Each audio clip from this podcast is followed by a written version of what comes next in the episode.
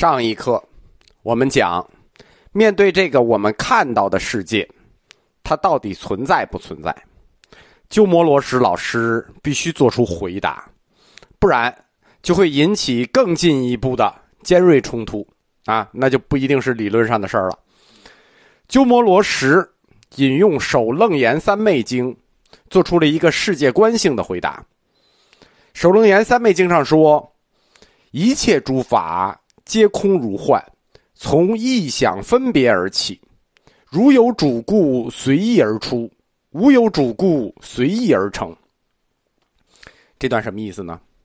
一切诸法皆空如幻，就是说我们面对的这个世界皆空如幻，根本就是空的，不存在。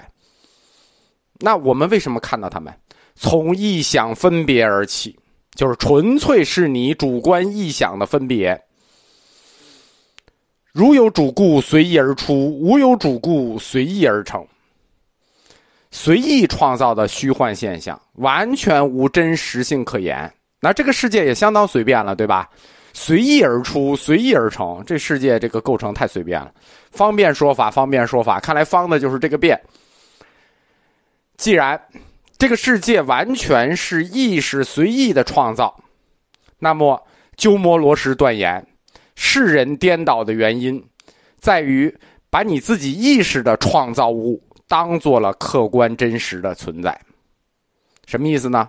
换句话说，就是你把你自己想象出来的东西当做了真的东西，把对于客观真实存在的主观概念当做了正确的认识，就是你对这个虚幻认识为真实存在，你就认为这个概念就叫真实存在。你把客观真实存在的主观概念搞错了，你当做真实存在了。这段懂了吗？就是说，你认为的真实存在，你认为这叫主观概念，你把你认为当做了客观真实存在的真理了。人类呢，在主观意识下面，他所支配的言行、日常的活动言行。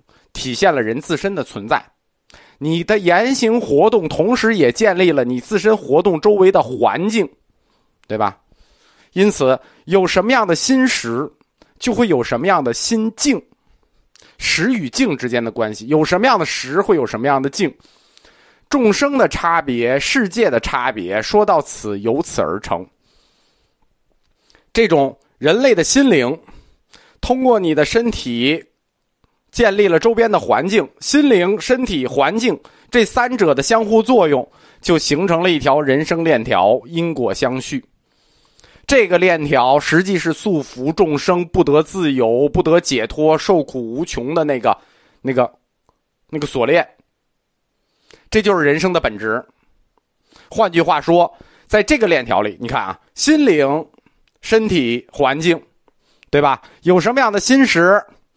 通过支配你的言行，构造了你周围的环境。这里的发动机链条的整个发动机是人类的心识。如果认识到了人与世界的本质是什么？是本无所有，是不生，是性空。之所以有，之所以看到，是你的心识不停的这个发动机在运动。你心识的发动机一旦运动起来了，你这个心灵、身体、环境的这个链条就始终围绕着你。那如何停止它？停止发动机呗，停止你心识的活动呗，停止你心识的活动，这个链条不就终止了吗？当你心识和这个世界的实质，这个世界的实质是本无所有。当你的心识和这个世界实质本无所有相合的那一刻，记住啊，只能是相合。因为不再是心识的认识，只要是认识就是错的，只要是认识就不能把握，一定是相合。我们也不能用玄学的冥合，因为佛教的相合，你就不能用玄学冥合这个词了，你只能用一种体证、体验，不能描述。记住啊，它不是认识。当人的心识与世界的本质性空相合的时候，那世界是空无所有的。你的心识与它相合，那会怎么样？发动机停止了呀，心识就不再创造世间了呀，那这个链条，心识、身体、环境，这个链条就被打断了，不再受世间观念的束缚，从而摆脱了苦难的根源，得到了真解脱。懂了吧？完美吧？这就是鸠摩罗什的世界观性的回答。成佛也好，涅盘也好，成无上正等正觉也也好，这些佛的说教，实际只是为了达到解脱的手段而已，都是方便说法，对吧？因为这个世界随意而出，随意而成，这个世界就这么随便，所以你就方便就好了，你只能方便说法，虽然方便，但是有用。鸠摩罗什佛学思想的第一个特点叫怀疑主义，要怀疑一切认识，通过怀疑一切认识破一切有。在他的佛学思想的第二个特点主观唯心主义这环上，他把否定的事情又给你肯定回来了，因为他怀疑的是你对这个世界的认识，他肯定的是什么？肯定的是你对这个世界不存在的认识，就是只是肯定的是你认识是认识创造世界的这个认识，有点绕吧？就是他否定你对世界的认识，但是他肯定这个世界的存在是你认识创造的这个认识。绕就再听一遍啊，就是通过破一切有，立了一切空。通过主观唯心主义立了一切空，在第一环用怀疑主义把你对世界的认识全部打破，在第二环通过主观唯心主义对你认识的认识建立的这个世界进行了肯定，就是立了一切空。立完一切空，再通过对空的证悟，那就把怀疑论和佛教信仰连接起来了，对吧？你你已经立了一切空，那你只要能证悟这一切空，对吧？我们说空不能认识，可以体证，可以体悟。你一旦体证了这一切空，你的心识和世界的本质空无所有合一的时候，你就证悟了。那你就把你的怀疑论和你的佛教信仰连接起来。